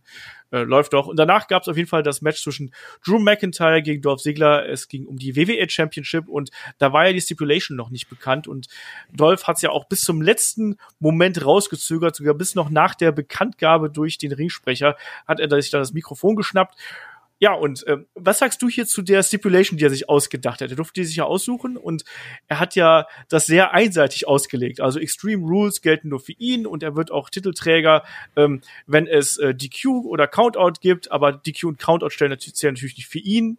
Ähm, war das was, was sich ein bisschen interessierter an dem Match gemacht hat? Rein faktisch gesehen war es einer der schlauesten Heal-Moves der letzten fünf Jahre. Also, weil so, klar, weil wenn er doch jetzt eh die Stipulation auswählen darf, warum soll er denn irgendwie sagen, auch wir machen jetzt TLC? Sondern natürlich würde ich das auch so machen. Das fand ich erst einmal gut, weil es ihn, es hat ihn ja schon schlau dargestellt. Und ähm, hat auch einen Drew McIntyre irgendwie in so eine, so in eine Bredouille gebracht. Dass er so, ah, na, Mist, ey, so hatte ich vielleicht doch eine zu große Klappe. Ähm, und natürlich auch die Chance dafür gebracht, wenn er dann, falls er gewinnt, dass man sagt, boah, guck mal, wie krass ein Drew McIntyre ist. Dolph Ziggler ist so schlau, aber äh, trotzdem gewinnt ein Drew. Also an sich, ich habe damit ja auch nicht gerechnet mit der Stipulation, ähm, weil als er dann gesagt hat, ja, ist ein Extreme Rules Match, da war ich schon, oh, cool, herzlichen Glückwunsch.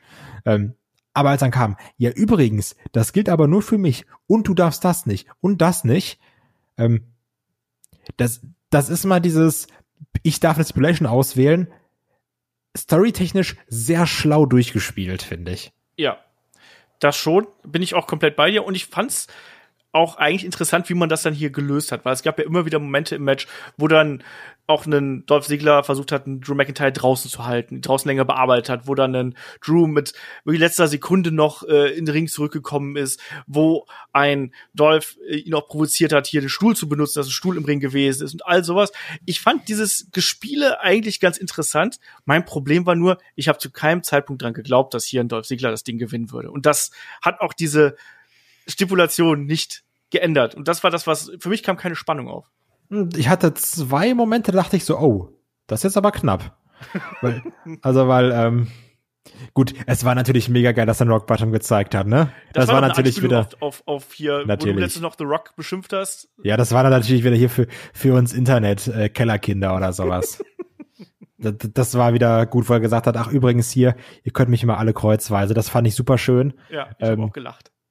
Weil ich dachte, oh, jetzt aber auf, auf dem Stuhl und mit Zigzag, oh, schwierig. Ähm, und ich, ich glaube, es war der zweite oder gab es sogar einen dritten äh, Zigzag, wo ich auch dachte, oh, das könnte jetzt durchgehen. Ich glaube, wo, wo er den, wo er diesen Claymore-Ansatz mit dem, mit dem Stuhlschlag gegens Knie gekontert hat. Ja.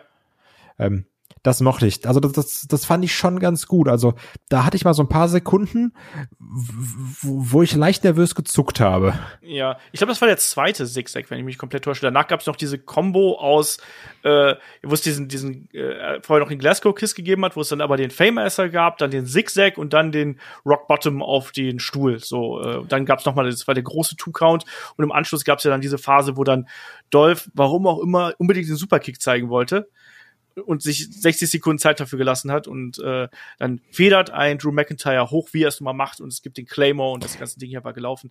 Ey, das war übrigens meiner Meinung nach so ein geiles Finish, ne? Also weil ich weiß, du hast damit Probleme, aber der Claymore Kick, der, der geht langsam in die Richtung, dass er bei mir ähm, den Black Mass ablöst, weil wie saftig der den aus dem Leben getreten hat, wie schnell das ging, wie das geklatscht hat, wie gut das aussah, Lecko funny, da hatte sie mich. Also, ich fand das so geil, ne? Ich fand, äh, ich finde die Claymore übrigens per se nicht schlecht. Ich finde das eigentlich ein ganz cooler Finisher, gerade weil man du magst den, jetzt, den Countdown man, man natürlich baut den nicht. ja auf. Hm? Du magst den Countdown natürlich nicht. Genau das. Das ist genau das, was ich nicht mag. Aber das macht er ja auch nicht momentan. Also ja, doch, er hat ja einmal in einem Match gemacht. Stimmt. Da gab's ja den äh, Stuhlschlag gegens Knie. Stimmt, Aber da ging er ja auch nicht durch, also selber schuld. Ne? Da hast du dich natürlich auch gefreut. Ja, natürlich. Ich habe mich eigentlich bestätigt gefühlt, dass das äh, eine doofe Aktion ist. Und ich, äh, Drew, du dumme Sau. Ich tweete den gleich erstmal an bei Drew, äh, bei, bei Twitter. Entschuldigung, Herr McIntyre. Könnten genau. Sie bitte aufhören, das zu zählen, weil dann weiß der Gegner ja, dass sie kommen. genau. Ähm, ja, ansonsten, ich fand den Kampf eigentlich ganz unterhaltsam. Aber mein Problem war eben, dass ich einen Dolph Ziggler in keinster Weise als Bedrohung für einen Drew McIntyre sehe. Das war ja. so das, aber die, die Stipulation war klug gewählt, das war, wie du richtig gesagt hast, das war nicht mal eine, eine kluge Wahl, die er hier, die Dolph Ziggler hier getätigt hat, nicht so wie sonst irgendwie, äh, was man sich da so ausdenkt. Und das hat auch für ein paar, ähm, ja, andersartige Momente innerhalb des Matches gesorgt und die Action war gut, die beiden haben auch hart gearbeitet. Das hat für mich so gepasst. Und letztendlich, wenn man es wollen würde, was man natürlich nicht macht, könnte man ja einen Dolph Ziggler auch daraufhin weiter irgendwie darstellen. Also hier, guck mal, wie schlau ich bin. Ich habe jetzt halt doof verloren durch eine kurze Unachtsamkeit. Claymore ist auch ein schneller Move oder sowas. Ähm, also der kommt jetzt ja, also ja, natürlich, im Endeffekt hat er alle Trümpfe in der Hand, hat das Ding verloren. Aber trotzdem geht er nicht als komplettes Opfer aus diesem Match raus. Nö. Sondern er geht eigentlich als jemand aus dem Match raus, der ja hier den Champion durchaus an seine Grenze gebracht hat und vor allem Genau. auch seine Cleverness gezeigt hat. Genau, und dann eben durch seine Show-Off-Haftigkeit oder, oder weil er unkonzentriert war, ähm, für zwei, drei Sekunden dann das Match doch leider verloren hat. Also aus seiner Sicht, aus meiner Sicht zum Glück verloren hat. Ich, ich muss mal gerade im Duden Show-Off-Haftigkeit nachschlagen, glaube ich. Kannst einfach nachtragen. Okay. Machst du, machst du mal so, so ein Ka- Karteikärtchen rein, Show-Off-Haftigkeit. Und dann schreibst du als Definition, wenn Dolph Ziggler wieder zu viel angibt. genau das. Ja, auf jeden Fall behalten wir hier wenig überraschend Drew McIntyre als Champion und äh, das war durchaus ein solides Match. Und jetzt zu etwas vollkommen anderem, Kai. Yo, kommen wir zum Swarm Fight. Ähm, also, ich hätte mir ähm, ganz toll gewünscht. Am Anfang war ja Bray in diesem Schaukelstuhl. Dann kam da ja Braun in seinem Monster Truck oder was auch immer da war angefahren. Ähm, das wäre ganz schön, wenn dann äh, Bray gesagt hätte, Brother Braun, I knew you'd come. Da hätten sie mich direkt gehabt übrigens. Äh, leider nicht. Sondern du, du hast auf jeden Fall erstmal gemerkt, in diesem Swamp sehr subtropisches Klima. also, was wir zuerst festhalten können. Ähm, natürlich ärgerlich für die WWE, hätten sie vielleicht noch länger auf der Payroll halten sollen, Rowan und Luke Harper. Die hätten hier nochmal ihren großen Moment gehabt. Dann hätten wir nicht so zwei äh, Namen und gesichtslose Jockels da irgendwie durch den Swamp rumrennen lassen sollen, aber gut, passiert eben. Ja, aber also das war ja auch, also das war ja noch weniger ein Match als äh, das hier, wie hieß es, das Boneyard-Match. Das, das war ja wirklich ein Kampf. Das Ding hier war eigentlich Segment an Segment gereiht, Ja. ähm, mit Bray White Monologen, die sieben Stunden gehen, die uns wieder zeigen, yo, Eater of Worlds, auch wenn ich jetzt ganz böse bin, einfach langweilig wie Streichen. Ähm, Braun, weiß ich nicht, Asthma-Probleme oder so, sehr laut am Atmen. ähm, also das, also wirklich dieses, also das, fing ja doch leicht vielversprechend an, auch wenn es ein bisschen komisch war mit, ja, Braun schlägt sich selber nieder oder sowas. Kann man so machen, finde ich eigentlich gar nicht so verkehrt. Ähm, hat auch alles, wie ich es auch schon in der Preview angesprochen habe, sehr stark unter dem echt schlechten Acting als Braun Strowman gelitten. So klar, ich könnte es auch nicht besser, aber hey, ich mache auch kein Cinematic Swamp Fight Match, von daher lucky me. Ähm, aber als er dann da in diesem Schaukelstuhl saß, angekettet, da haben sie mich wirklich verloren. Weil das war viel zu lang. Ja, ähm, erstmal, wir sind jetzt wieder in der Zeit der Cinematic Matches hier angelangt irgendwo und hier hat man jetzt auch mal gesehen, in welche Richtung es eben nicht gehen darf. Ähm, es hat sich für mich auch sehr segmenthaft angefühlt und äh, so wie du es richtig gesagt hast, man hat eigentlich den Eindruck gehabt, man hat hier verschiedene Set-Pieces gehabt, die hat man irgendwie aneinander geschnitten, aber so ein richtiger Zusammenhang war dann hier irgendwo nicht drin. Also es hat sich irgendwie für mich angefühlt wie als wenn da jemand gesagt hat, hey, wäre doch total cool, wenn hier Braun Strowman wie bei ähm, Army of Dead hier, dass er gegen sich selber antritt, ne? Und äh, und da irgendwie was hat, dann wäre es doch total cool, wenn der Eater of World doch eine Ansprache halten würde. Dann müssen wir noch Rückbezüge auf früheres Geschehen machen. Bauen wir doch noch Alexa Bliss ein und eine Schlange. Wir sind doch im Sumpf, wir brauchen eine Schlange. Komm. Ja, das war doch hier, was er da gesagt hat. Ja, der Bray Wyatt, der hat gelacht und dem wurde 18 Mal ins Gesicht gebissen. Und der hat einfach nur gelacht. Und was das war ja ein Bezug zu dieser äh, grandiosen Promo von Ja. Braun Strowman. Ja, aber du weißt, was ich meine. Und es, es, es hat, wie gesagt, für mich wirkte es alles so, äh, so, so belanglos. Es war kein roter Also wir müssen, drin. Sister Abigail muss auch noch rein. Ja, sicher, pack die Ja, noch genau. rein. Ja, die, die, die können wir aber nicht zeigen. Ja, dann tun wir einfach so, als wäre das Alexa Bliss, weil der ist halt im Kopf so ein bisschen schwierig. Ja, übrigens, ähm, du, ich hab hier noch ein bisschen Spiritus. Ja, komm, Mann, zünden wir auch noch an. Sieh ja, schmeiß rein. Ja, wir haben hier den einen Stuntman haben wir hier, den haben wir bezahlt, du, den müssen wir anzünden, wir müssen irgendwas mit dem machen, ne? nur verhauen reicht da nicht. Ähm, übrigens nicht Army of Dead, sondern Army of Darkness natürlich. Ähm, also ich fand, das war überhaupt nix. das war auch nicht, das war auch nicht innovativ gefilmt. Es war einfach nur so, es war nicht gruselig, es war nicht trashig. Es war auch kein Wrestling-Match, es war auch kein richtiger Kampf. Und Bray Wyatt hat ja quasi gar nicht gekämpft, außer dem einen Chokeslam ins Boot, den er genommen hat. Ja, und dass er ähm, anscheinend im Gegensatz zu dir doch großer Fan von der Eye von Eye Stipulation ist und dann Braun mal ins Gesicht gepackt hat. ja, das stimmt.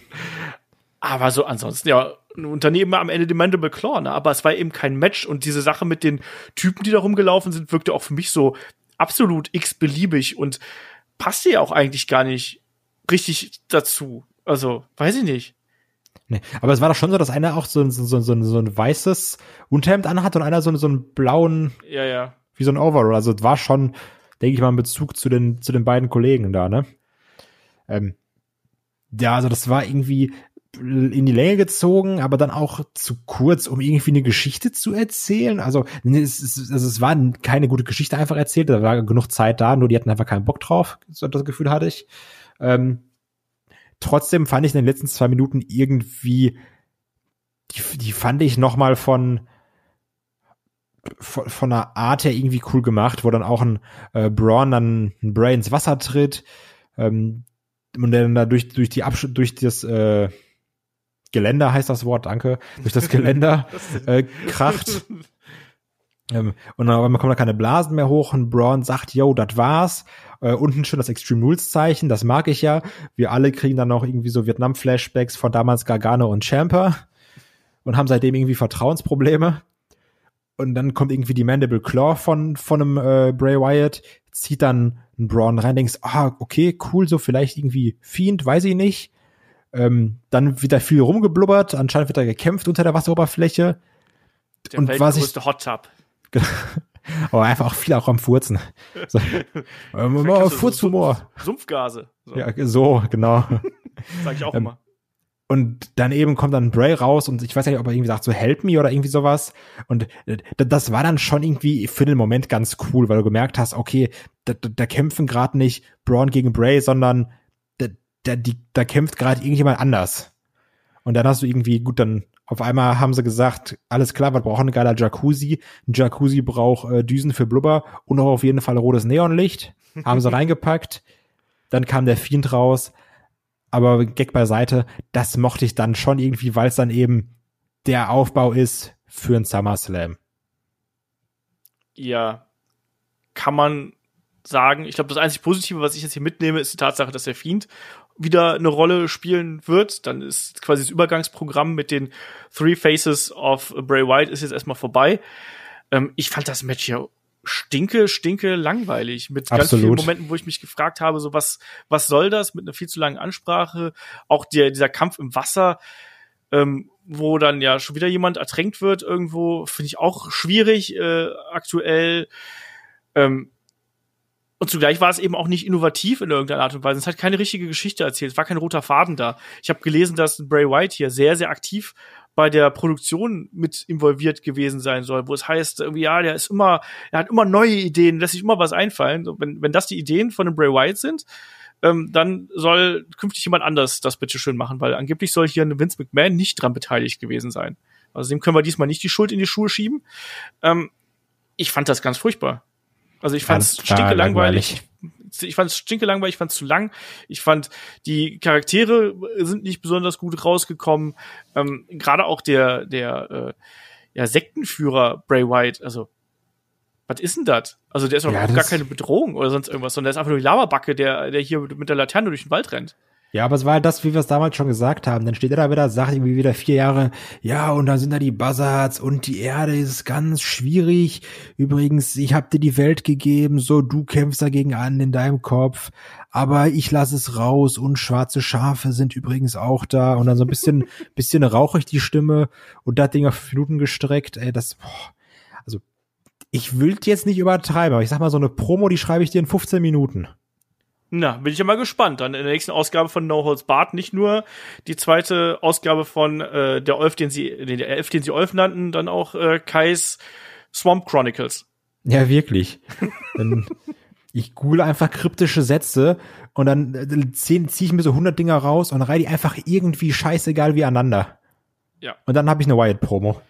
Wahrscheinlich. Nein, auf jeden Fall, das hier war, glaube ich, mit eines der schlechtesten Cinematic Matches, was wir irgendwo gehabt haben. Das war halt eben nicht out of the box, das war ein bisschen gewollt und nicht gekonnt und irgendwie ganz viel reinschmeißen, damit Leute sagen können, hör, kenne ich. Ähm, ich fand's, ich fand's richtig, richtig schlecht und das hat auch am Ende eines Pay-per-Views in meinen Augen nichts zu suchen, weil du jetzt dieses Ding hättest du hervorragend über eine ganze Ausgabe SmackDown aufteilen können. Finde ich. Das hättest du so schön machen können. Einfach hier immer in Segmente, zwei, drei Minuten, okay, zehn Minuten die äh, Ansprache von Bray Wyatt und bla bla blub. Aber das hätte dann irgendwo gepasst. Aber so war es für mich einfach viel zu lang und viel zu unpointiert und ohne richtige Struktur, ohne richtige Entwicklung da drin. Und letztlich diente es ja wirklich nur diesem Aufbau, der dann zum Ende hinkam, wo man gemerkt hat, ach so, deswegen, deswegen tue ich mir das hier gerade an ähm, damit wir dann wirklich Richtung SummerSlam dieses Match zwischen The Fiend und Braun Strowman haben, wo dann auch endlich hoffentlich die Titelregentschaft von Braun Strowman ein Ende nimmt, weil das tut ihm auch nicht gerade gut. Ja, ganz genau. Also dann lass den Fiend wieder. Ich hoffe halt echt, dass er den Gürtel, wo auch immer er jetzt in der Zwischenzeit war, da am besten vergessen hat. Also ja, dieses den, komische Ding da. Den Maskengürtel. Ja.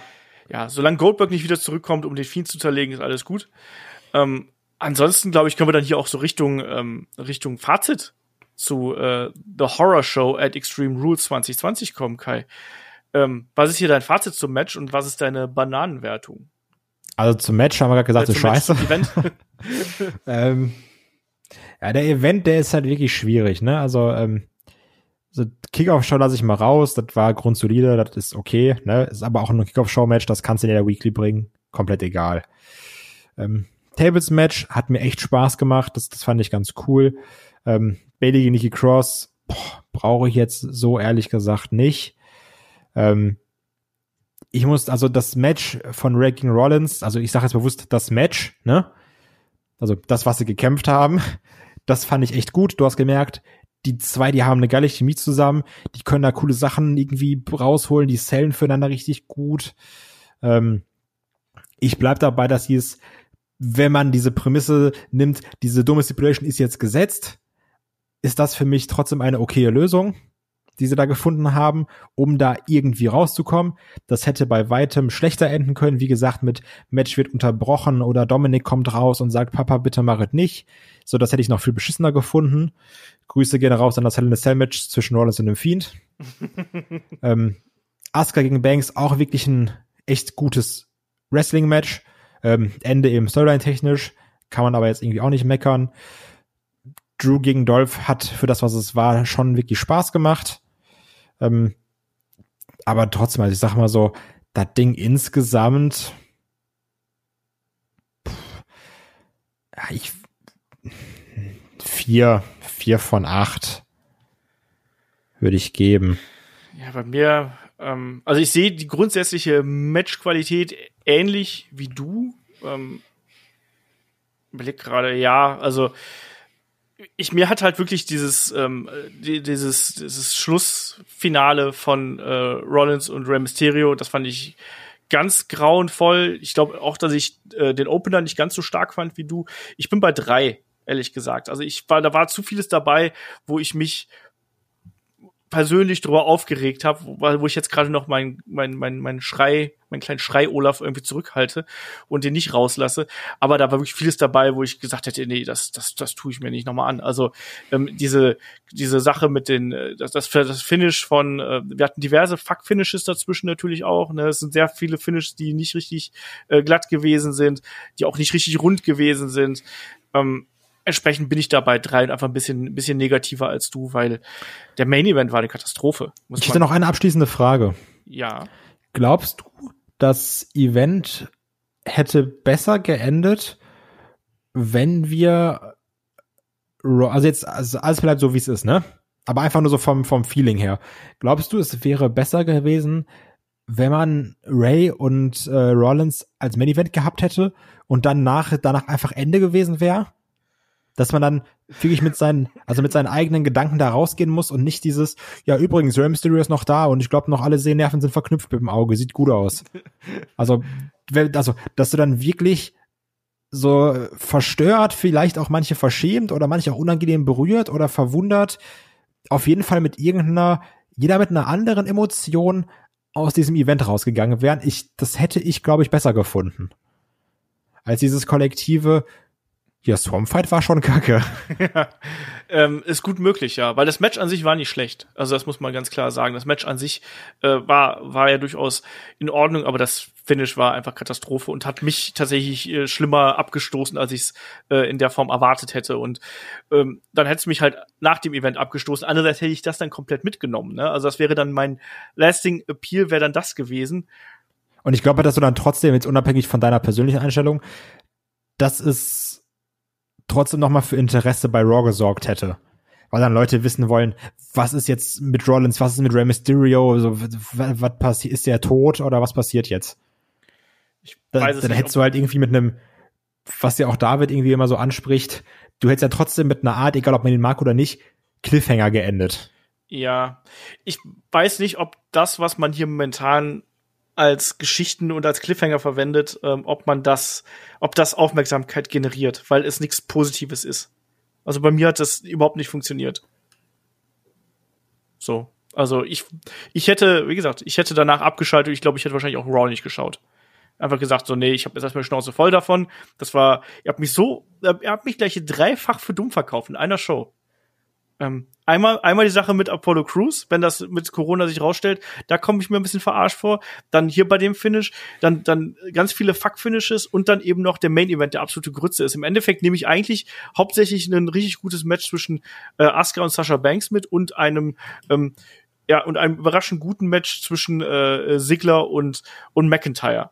Aber ähm, ansonsten war das halt alles, alles nett, aber auch vieles, was mich wirklich in meiner in meiner Existenz beleidigt irgendwo. Ich weiß, ich, da war so vieles dabei, wo ich diesen Suspense of Disbelief nicht mehr aufbringen konnte.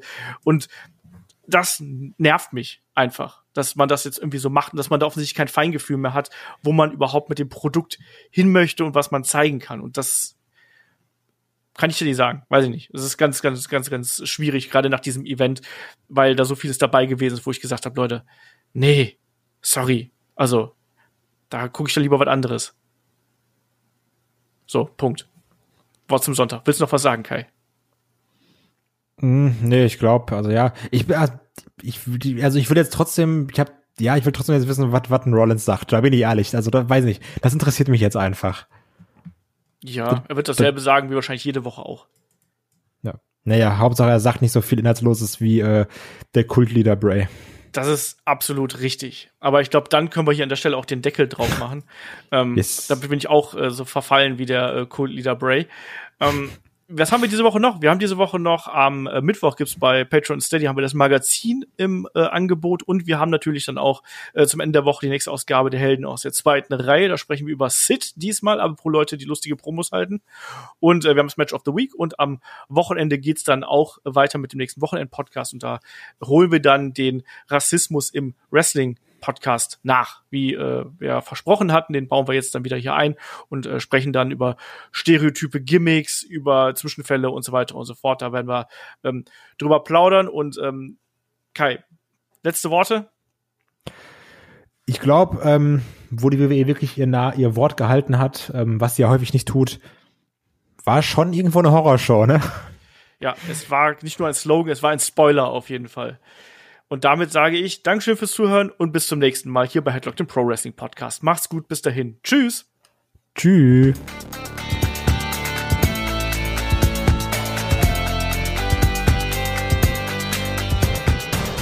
Headlock, der Pro Wrestling Podcast.